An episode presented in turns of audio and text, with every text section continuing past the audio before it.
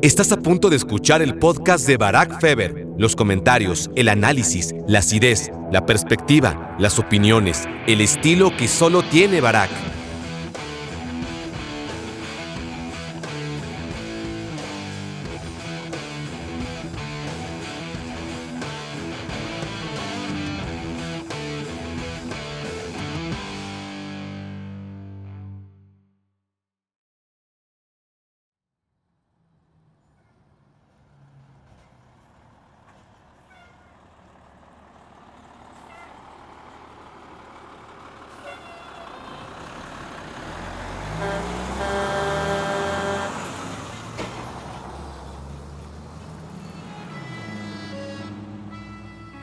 Italia se perdió de tener a un cordial y eficiente trailero. Profesional, honesto, noble. ¿Cuántos kilómetros habría recorrido sobre 18 llantas? ¿Cuántas importantes mercancías habría cargado y descargado? ¿A cuántas familias habría abastecido con su abnegado servicio al volante? ¿Cuántas horas habría dormido en estaciones de descanso a mitad de la carretera? Y la pregunta más importante, ¿cuántas ciudades habría conocido?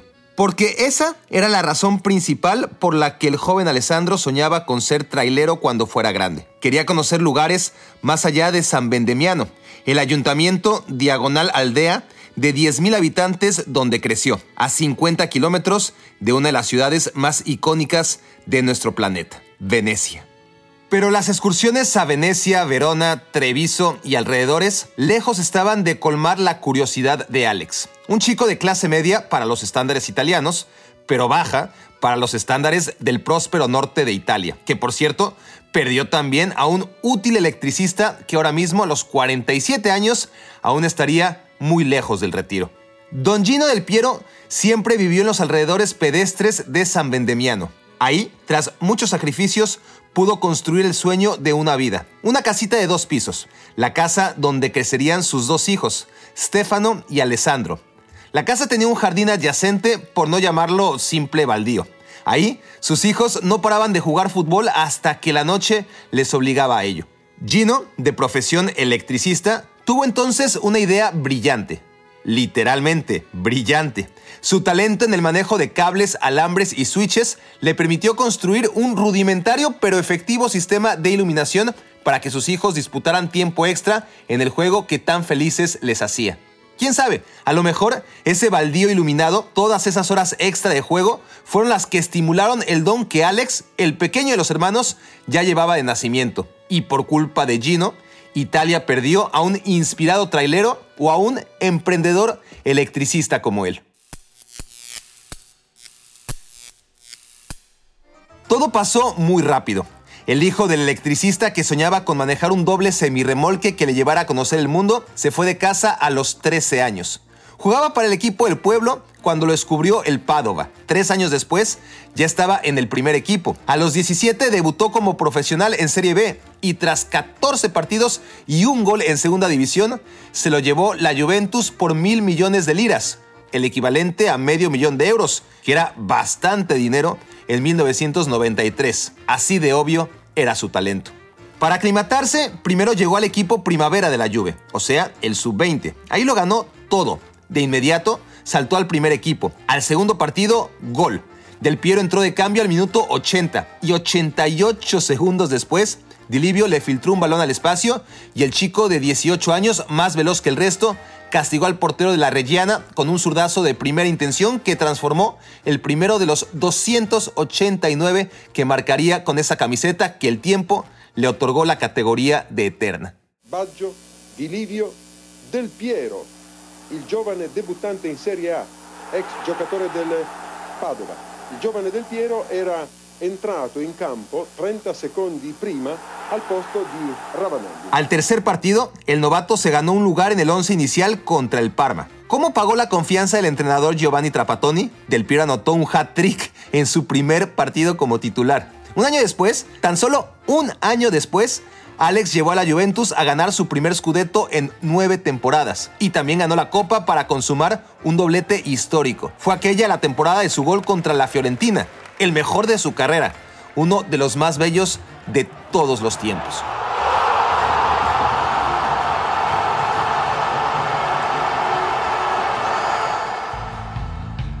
Último minuto. Juventus había logrado empatar un partido en el que hasta el minuto 75 caía dos goles a uno.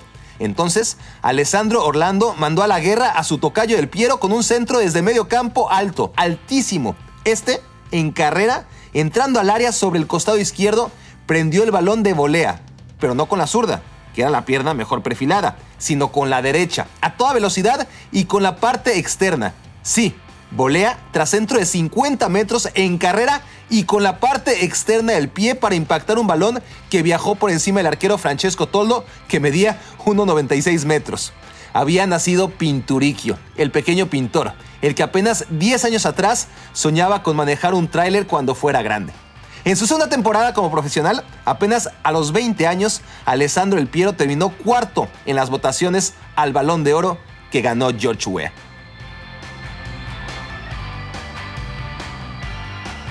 Para su tercer año en la Juventus, Pinturicchio ya portaba el 10 en la espalda para estrenar la herencia de Michel Platini y Roberto Baggio.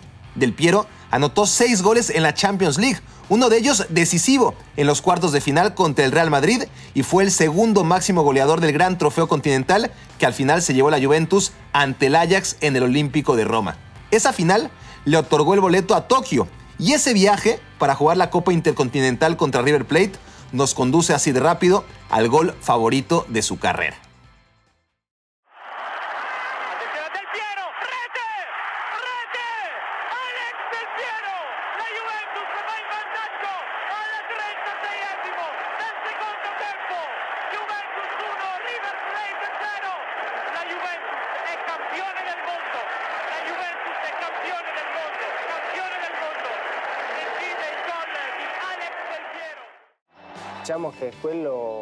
Digamos que ese partido cierra tres años de trabajo, dos años y medio de trabajo.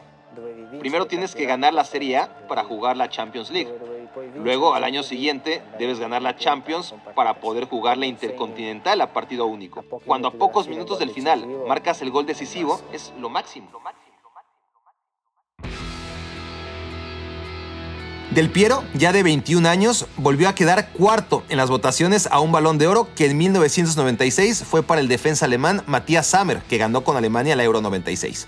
Del Piero, como el jugador más joven de la selección italiana, junto a Alessandro Nesta, prácticamente no entró en los planes de Arrigo Sacchi en aquella Eurocopa.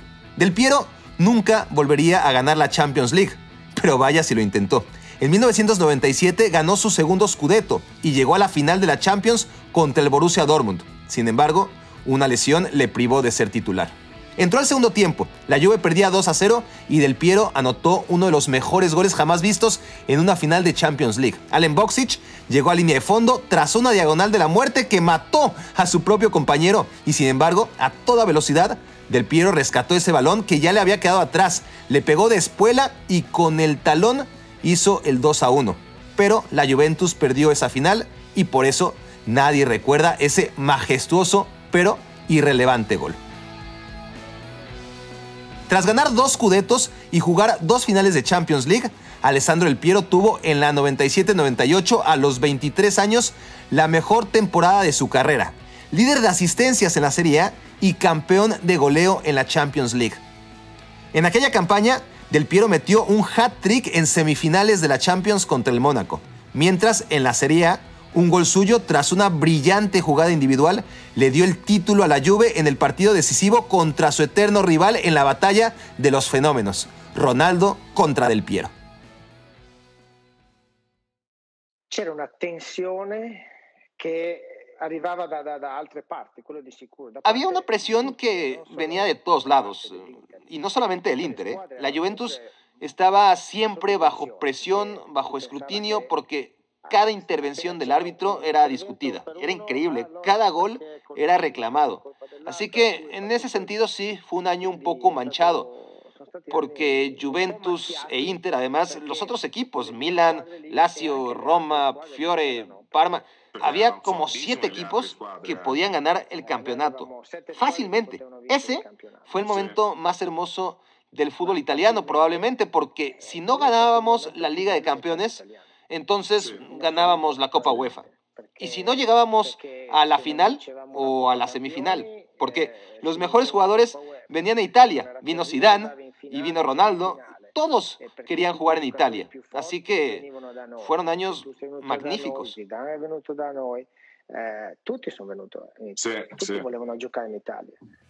La Juventus era el mejor equipo de Italia y por ende el mejor del mundo. Pero aquello había que refrendarlo en Ámsterdam contra el Real Madrid, que por entonces era solamente historia.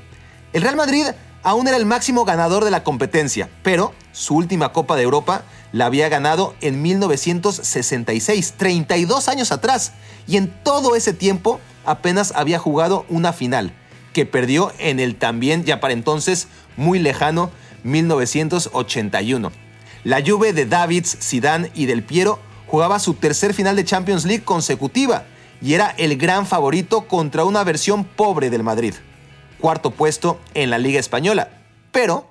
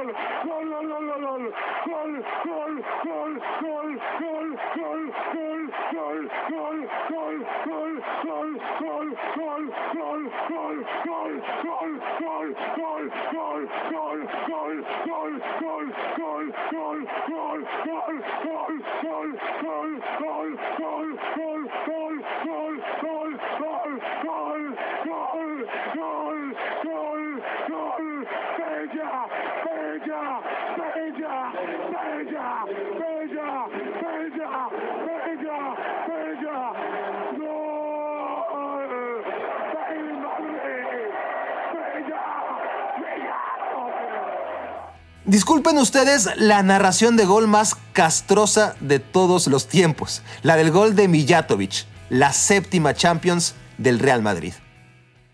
Eh,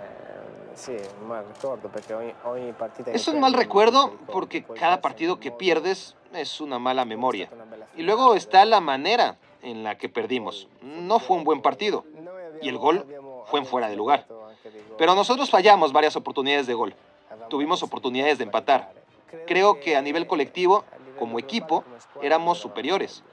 Pero ellos tuvieron algo que nosotros no tuvimos, porque yo no creo en la mala suerte.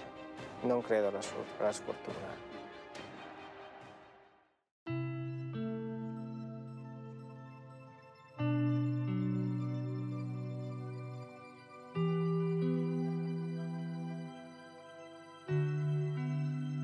Una historia sin pasajes oscuros, sin fracasos, ni lágrimas, ni lesiones, ni frustraciones, no es una historia real. Hasta los cuentos de hadas tienen giros inesperados en sus aburridas tramas. Y Alessandro del Piero, que hasta 1998 solo conocía el éxito, la iba a pasar mal. Hagamos corte de caja. Es verano de 1998 del Piero tiene 23 añitos y está por vivir su primer mundial, tras haber jugado en las últimas tres finales de la Champions League. Y a su tierna edad ya lideró la consecución de tres Scudetos y una Champions y una Intercontinental. La temporada 1997-98, que culminaba con la Copa del Mundo en Francia, lo había coronado como líder de goleo de la Champions y MVP del Calcio. Recordemos, el Calcio donde jugaba Zidane, Ronaldo, Batistuta, George Weah y todos los más grandes de la época. El joven del Piero era el más grande de todos. Aparte, a esa edad ya tenía patentado un gol que solo podía firmar él. Consistía en partir con el balón desde el costado izquierdo, precisamente en la que llamamos zona del Piero, que está en el límite del área grande, allá por el vértice izquierdo y desde esa esquina empalmar el balón con la parte interna y dirigirlo al ángulo del poste más lejano. El gol a la del Piero que repitió y seguiría repitiendo tantas veces.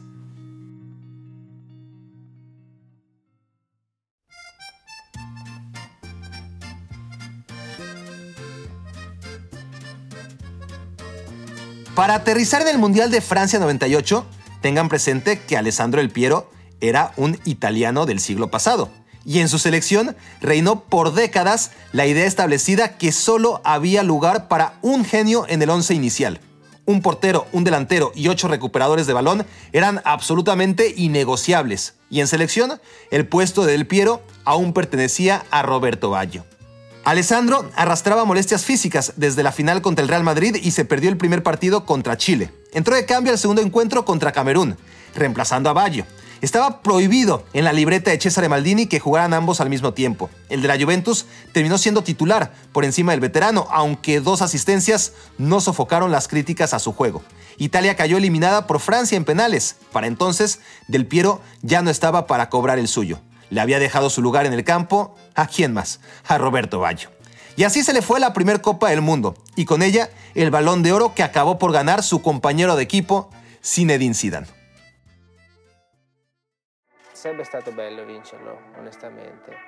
Eh, Hubiera sido bonito ganarlo, honestamente, pero la verdad he tenido tantas satisfacciones en mi carrera deportiva que afortunadamente no es una cosa que me pese.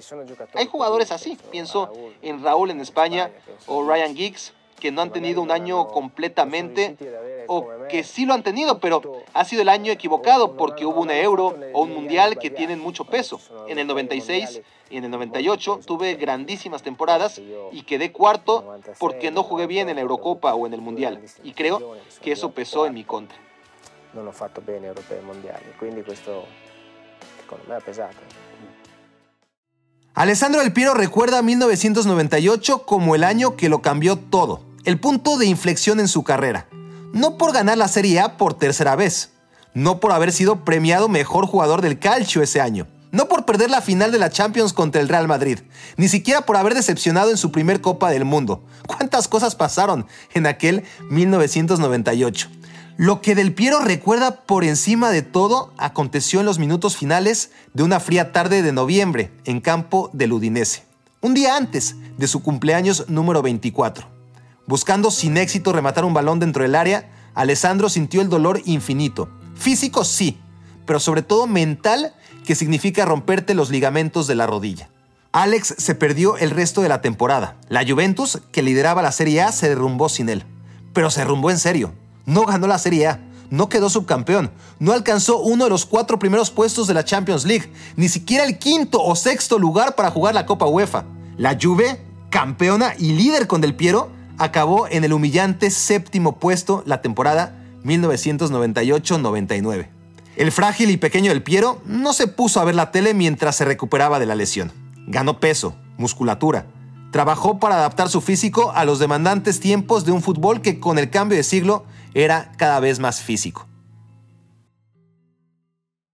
Credo che ci siano varie. Io hay muchos factores, pero siempre traté de cuidar todo lo que estaba bajo mi control, sobre todo desde el punto de vista físico, particularmente en mi caso, que no tengo una estructura que intimide, no soy muy fuerte ni muy alto, siempre he sido más bien pequeñito, desde niño siempre fui chiquito, y siempre fue un reto mostrar que a pesar de ser bajito, podía enfrentar a jugadores más altos y fuertes. a dimostrare che proprio il più piccolo può diventare il più grande o il più forte.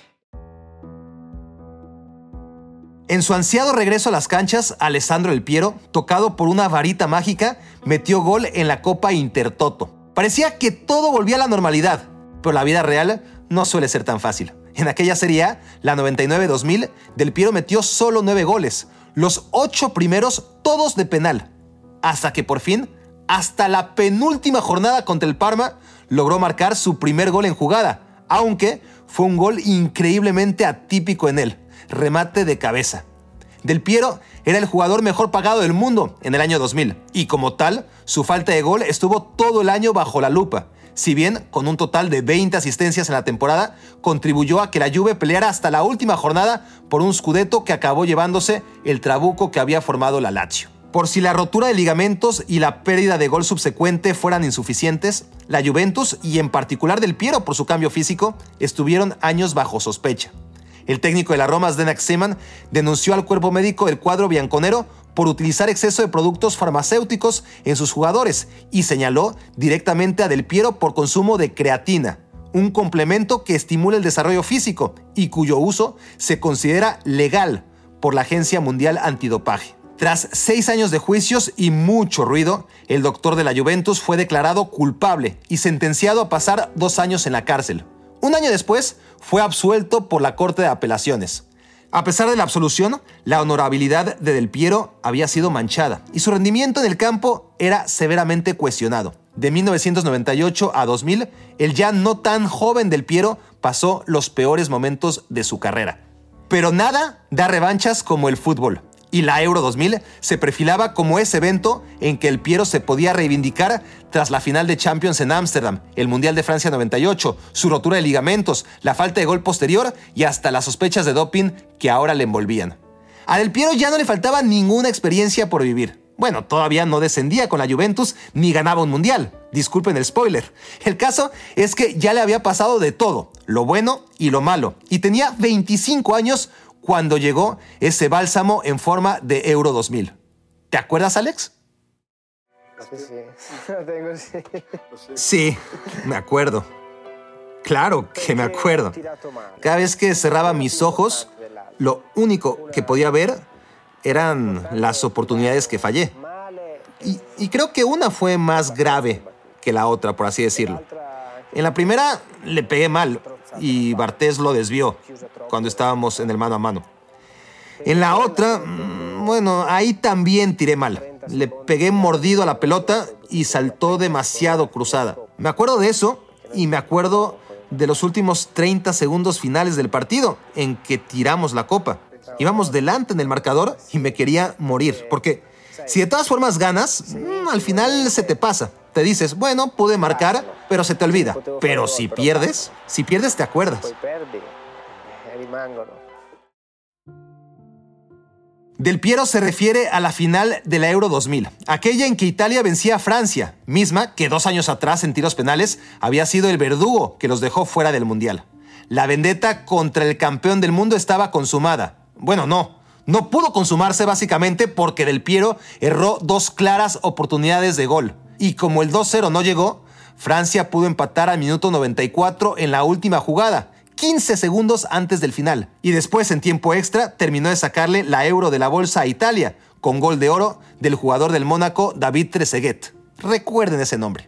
Del Piero había entrado de cambio a esa final en la que se afianzó como villano. De hecho, fue suplente en la mayoría de partidos. No estaba Cesare Maldini en la dirección técnica, sino Dino Zoff, pero la mentalidad del fútbol italiano seguía siendo la misma. Roberto Baggio se había retirado, pero ahora era Francesco Totti el genio que disputaba el puesto con Del Piero. Que jugaran juntos iba en contra de las sagradas escrituras del Catenacho.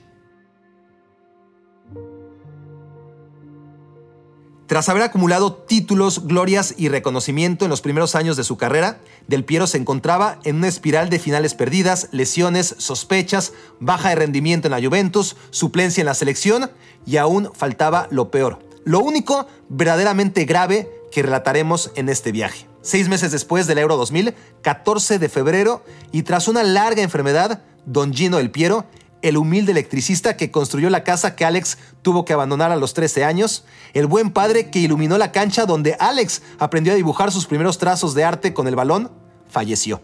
Alessandro nunca permitió que se hiciera pública la larga enfermedad de su padre, por eso la noticia tomó a todos por sorpresa. No quería pretextos ni consideraba que le estuviera afectando en su trabajo.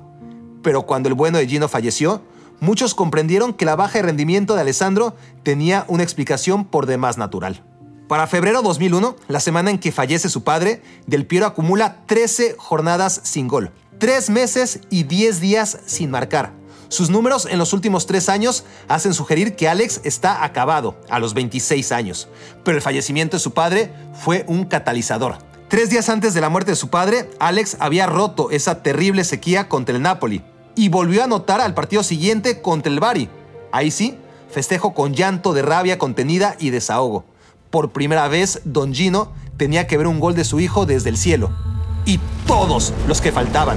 Del Piero renació justo a partir de ese momento, el peor de su vida profesional y personal. Pinturicchio no volvió a ver pasar más allá de tres partidos seguidos sin marcar gol. La Juve cerró con todo en la Serie A, cinco victorias consecutivas y apenas tres derrotas en toda la competencia. Igual se quedó a dos puntos del campeón, la histórica Roma de Totti y Batistuta. Pero el túnel de tres años que atravesó Del Piero había llegado a su luminoso final. La temporada 2001-2002 fue espectacular. La Juve dejó ir a Zinedine Zidane, pero invirtió el dinero que convirtió al francés en el fichaje más caro de la historia en dos angelitos, llamados Gianluigi Buffon y Pavel Nedved. Y como a esas alturas ya probablemente lo sabrán, no le salieron malas apuestas. Nada mal. El año anterior había llegado David Trezeguet, aquel delantero del Mónaco que le robó la gloria del Piero y facturó en su contra los goles que falló para Italia en la final de la Eurocopa 2000. Del Piero conectó con Trezeguet mucho mejor que con Filippo Inzaghi, quien justo esa temporada se fue al Milan en una de esas insólitas operaciones en la que todos los involucrados se sacan la lotería. Junto a sus nuevos cómplices, Del Piero se reencontró con el gol, pero sin perder su extraordinaria producción anual de asistencias. Esa temporada es quizá la más recordada en la historia moderna del calcio. Es la del infame 5 de mayo, cuando el Inter de Ronaldo por fin iba a salir campeón después de tantos y tantos años y acabó perdiendo 4 a 2 en la última jornada en campo de una Lazio cuya afición apoyaba a muerte al equipo visitante con tal de evitar que Roma o Juventus salieran campeones. Por una camaradería legendaria entre los equipos, nadie imaginaba que la Lazio se esforzaría siquiera en vencer al Inter. Pero lo hizo, y la Juve estuvo ahí para aprovecharlo. Tras haber alquilado tres años el Scudetto a Milan, Lazio y Roma, la Juve decidió que era tiempo de bordárselo de nuevo. Justo cuando el Inter ya tenía hilo, aguja y hasta máquina de coser porque le tocaba a ellos.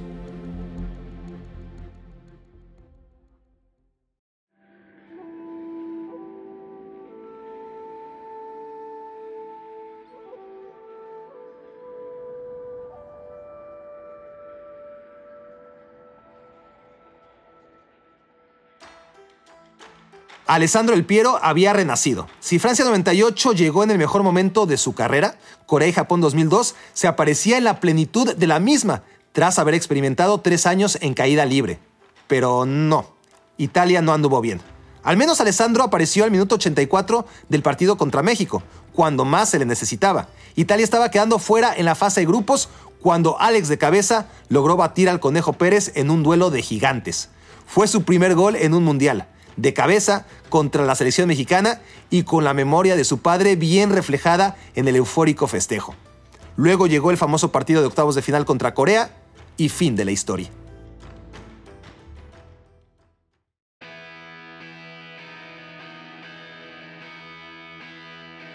De vuelta al universo paralelo a nivel de clubes, la Juventus defendió con éxito un nuevo Scudetto, el quinto en la carrera del capitán del Piero.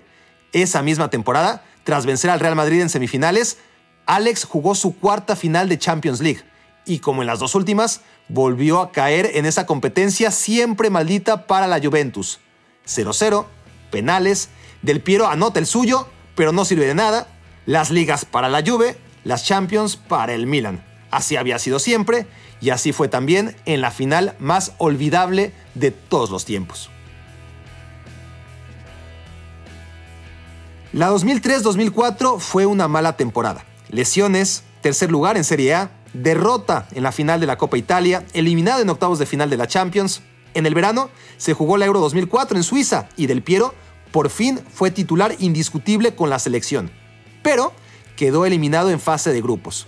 Estábamos ante una segunda y definitiva debacle de Pinturicchio. La 2004-2005 así parecía indicarlo. Fabio Capello era el nuevo entrenador y marginó al capitán para incrustar al joven Zlatan Ibrahimovic en el once de gala. Ya saben, lo de Baggio y Totti, diferentes nombres, misma historia. Pero a diferencia de tantas leyendas en otros clubes, Del Piero nunca dijo una palabra en contra del técnico ni cuestionó públicamente sus decisiones. Se limitó a contradecirlo en la cancha, donde anotó la nada despreciable cifra de 17 goles para un jugador mayoritariamente suplente. De hecho, Del Piero fue el máximo goleador de la escuadra. La Juventus consiguió otra vez el Scudetto, el tercero en cuatro años y sexto en la carrera del capitano. Título que se definió en el partido de la jornada 35 contra el sublíder Milan, con una espectacular asistencia de chilena inventada por Del Piero, con atención a David Trezeguet. Del Piero Del Piero salta Gattuso, a al centro, la fa Del Piero! Davi! Trezeguet 1-0, ma che cross di Del Piero! Serie A 2005-2006, misma historia. Capello sigue de entrenador. Ibra titular, Ale suplente. Del Piero está enojado, pero no dice nada. Si la temporada pasada había firmado 17 goles, esta marca 20 para convertirse en el máximo anotador en la historia de la Juventus. El más icónico fue contra el Inter en un perfecto tiro libre. Porque por si fuera poco con su cadencia y calidad para definir, para asistir y asociarse, hablar de Del Piero es referirse a uno de los mejores cobradores de tiro libre de todos los tiempos. Pero lo que más se recuerda de ese gol de tiro libre contra el Inter es el festejo con la lengua de fuera, una celebración que le acompañará en cada gol importante el resto de su carrera. La Juventus ganó el Scudetto. Ya sé que perdieron la cuenta, pero yo se las llevo. El séptimo de Del Piero, aunque pronto quedaría en cinco. Los dos cudetos conseguidos por Fabio Capello con Del Piero en el banco no valieron. La Juventus era la cabeza de la mafia que orquestó montón de amaños arbitrales. Fue entonces despojada de los dos títulos de Capello y descendida a la Serie B.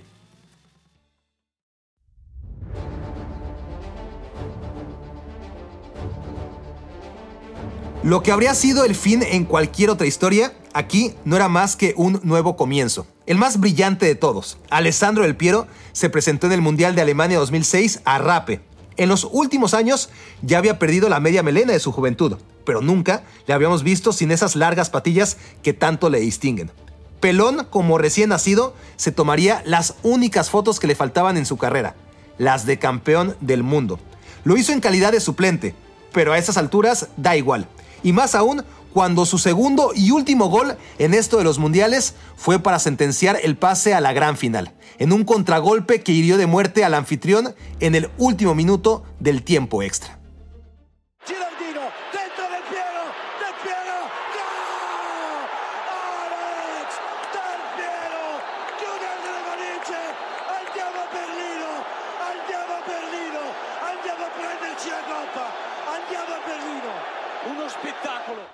Como ya había ocurrido en semifinales contra Alemania, el papel de Del Piero en la gran final contra Francia se redujo a su participación en tiempos extra. Y a cobrar su penal, claro. Porque la historia tiene memoria selectiva e incongruente. Dicen que solo recuerda a los campeones, pero a la vez, cuando de penales hablamos, solo es capaz de recordar a los que fallan. Momento più importante di quel, di quel momento lì è da centrocampo prendi e vai sul dischetto del El momento más importante es cuando vas caminando desde el centro del campo hasta el manchón penal. Ahí es donde marcas o fallas un penal. Por un momento, dentro de mí dije, Ale, tranquilo, solo te están viendo dos mil millones de personas aguardando este instante. ¿Qué puede pasar? Entonces, por dentro, no te voy a decir que me eché a reír, pero sí desdramaticé ese momento. Conseguí mantener la concentración y todo salió bien.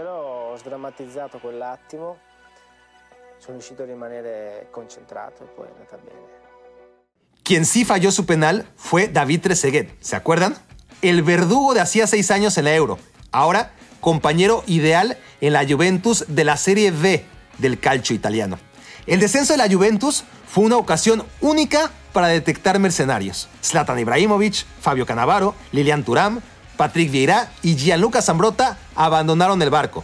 Pavel Nedved, Gianluigi Buffon, Mauro Camoranesi y los mencionados Trezeguet y Del Piero permanecieron a bordo. Por un largo año, la Juventus dejó de visitar San Siro, el Olímpico de Roma, San Paolo y los históricos estadios que dan al ojo a la Champions League.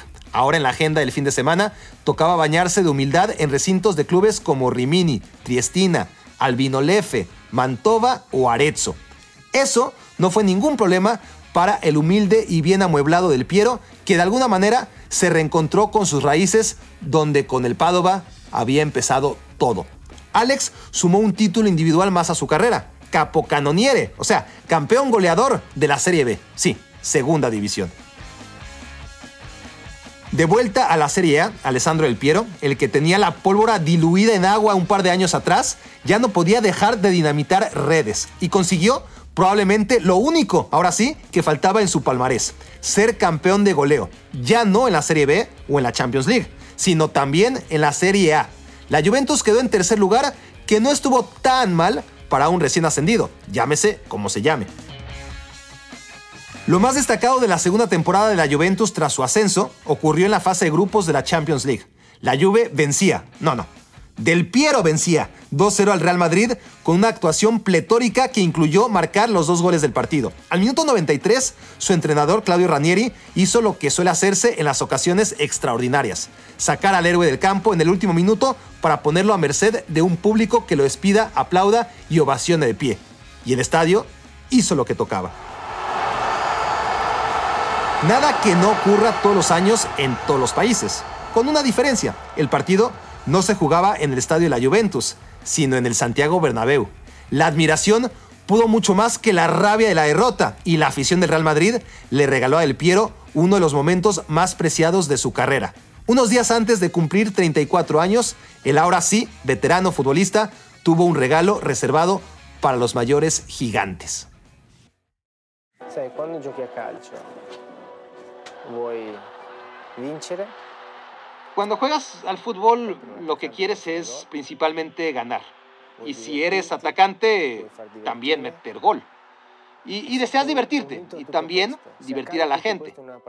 Luego, si unido a todo esto tienes el reconocimiento ya no de tu público, sino del público rival, para mí fue lo máximo. Por fin había cumplido mi sueño. Salí del campo y mientras caminaba me sentía alguien de 1,90 o, o 1,95. Y, y, sin embargo, mido solo 1,74. 1,95. e invece sono 1,74.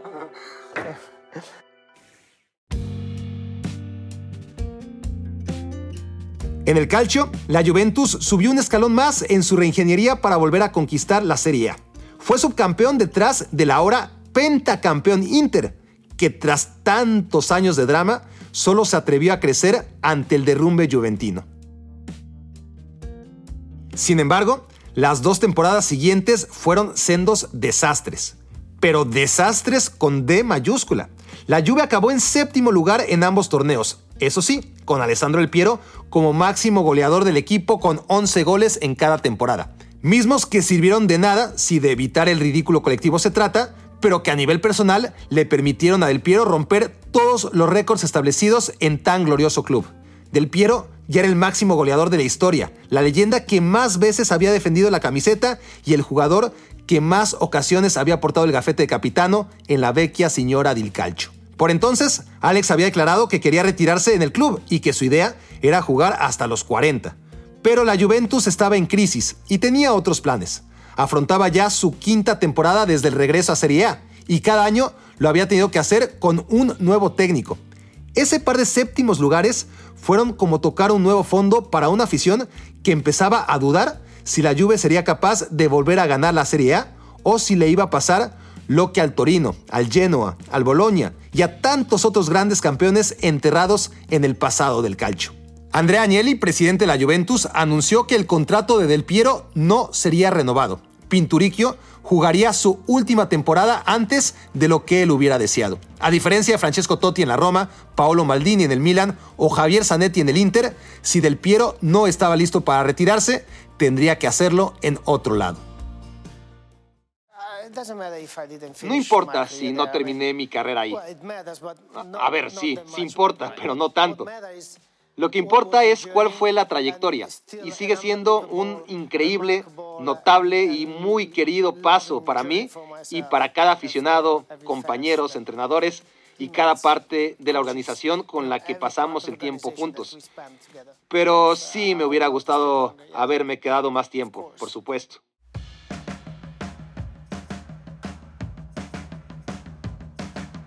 Del Piero estaba herido por la forma en la que el club anunció públicamente una decisión que no le fue compartida antes y en privado. A él, que llevaba 19 temporadas en el equipo, las últimas 11 como capitán, el poseedor de todos los récords imaginables en la historia del club, el primero en apuntarse públicamente para jugar en la Serie B, el único que jugó en los tres estadios en los que la Juve fue local durante 20 años, del Alpi, Comunale y Juventus Stadium, el que estuvo ahí en las buenas, en las malas y en las regulares, merecía un mejor final. Pero como siempre, Alex prefirió cuidar los intereses del club y con su silencio evitó problemas internos. Lo que dijo fue, un capitán nunca debe olvidar sus obligaciones y lo que representa. La Juventus está comprometida a ganar el Scudetto y la Copa Italia. No hay necesidad de controversia, la cual nunca ha estado presente en mi carrera. Esas fueron todas sus declaraciones al respecto. Alessandro nunca tuvo un rol tan secundario como en aquella liga 2011-2012. En cualquier caso, la Juventus en su quinta temporada de vuelta a la Serie A asaltó la punta del campeonato en la jornada 32. En aquel partido contra la Lazio, Alex ingresó de cambio y de tiro libre al minuto 82 marcó el gol que a seis jornadas del desenlace acercaba a la Juve a volver a reinar en Italia ocho años después. Va del Piero,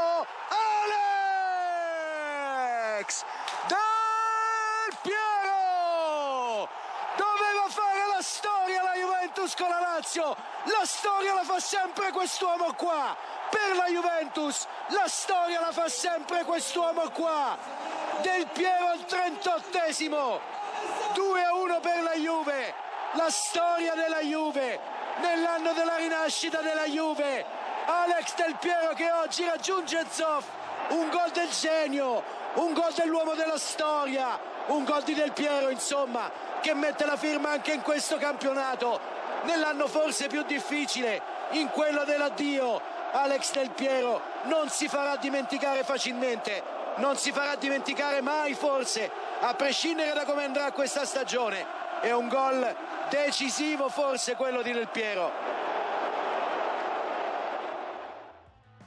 Ese fue el gol del título, porque permitió que la Juventus terminara la jornada como nuevo líder del calcio. El equipo de Conte además estaba invicto y así se mantuvo en la última media docena de jornadas. Ya con el título amarrado desde la fecha 37, Del Piero salió como titular en el Juventus Stadium en la última jornada contra Atalanta y metió uno de los tres goles. Fue la despedida perfecta. La Juve celebraba el más sufrido de sus escudetos, el primero de los nueve que ganaría de manera consecutiva, por cierto. Para el Piero era el octavo scudetto de su trayectoria, aunque para términos oficiales y de justicia deportiva toque quitarle dos. En aquel último partido contra el Atalanta, Del Piero fue sustituido al minuto 60 y fue tan ovacionado al salir del campo que se vio obligado a levantarse la banca y dar la vuelta olímpica a medio partido. ¿A quién podía importarle lo que sucedía con los 22 que estaban dentro del terreno de juego cuando fuera de él Alex estaba presente por última vez? Del Piero, en su calidad de anfitrión del estadio, entendió que ese era su momento.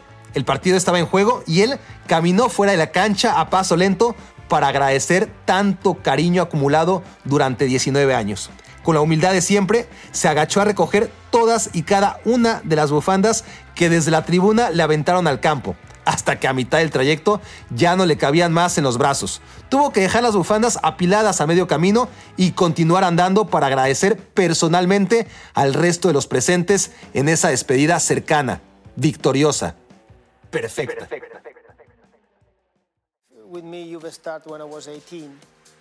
Yo empecé con la Juventus a jugar a los 18 años y antes de eso ya había sido aficionado a la Juventus. Y ese club era y sigue siendo todo para mí.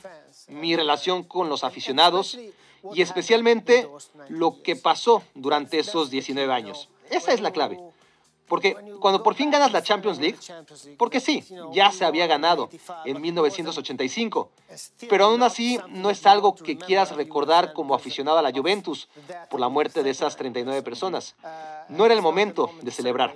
Así que ganas por primera vez la Champions, y lo digo entre comillas, algo tan deseado como futbolista, como fanático, como ciudad, como club, y luego ganas todo y de repente colapsas, por alguna razón desciendes y luego regresas, es una buena historia, es, es una historia única.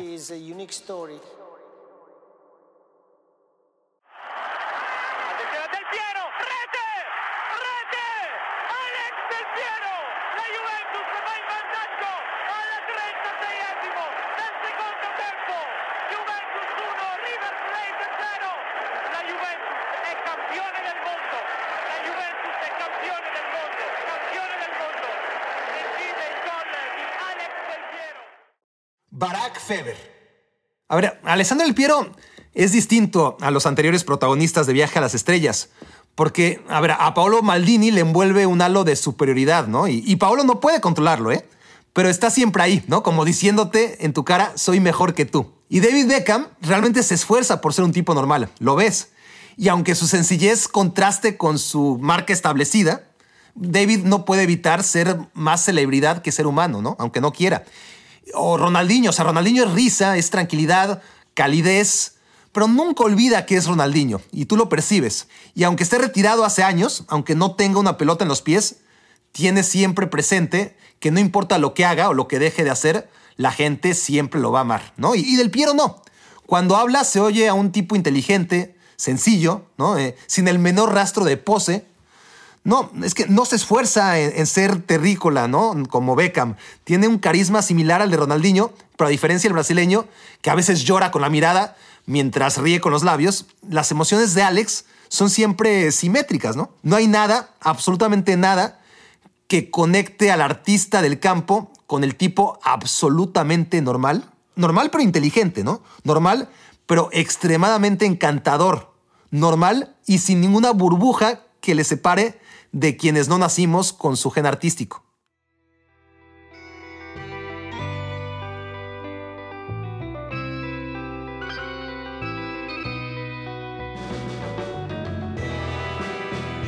Al marcharse a Australia, no a Qatar, no a Saudi Arabia, no a Estados Unidos, ni a China, ni a Japón, ni a México, a Australia, Alessandro El Piero, el jugador más grande en la historia del equipo más grande de Italia, tuvo un último gesto. Rechazó la iniciativa de retirar en su honor la camiseta con el número 10 de la Juventus. ¿Por qué declinó tamaño homenaje? Porque le parecía muy mala idea privar a cualquier niño del presente o del futuro del sueño de poder portarla algún día. Eso, no 8 escudetos, no 700 partidos, ni 300 goles, ni 151 asistencias, eso que acaban de escuchar es grandeza, la que está al alcance de todos, pero que muy pocos procuran desarrollarla, sobre todo cuando tienen la fama, fortuna y talento de Alessandro del Piero.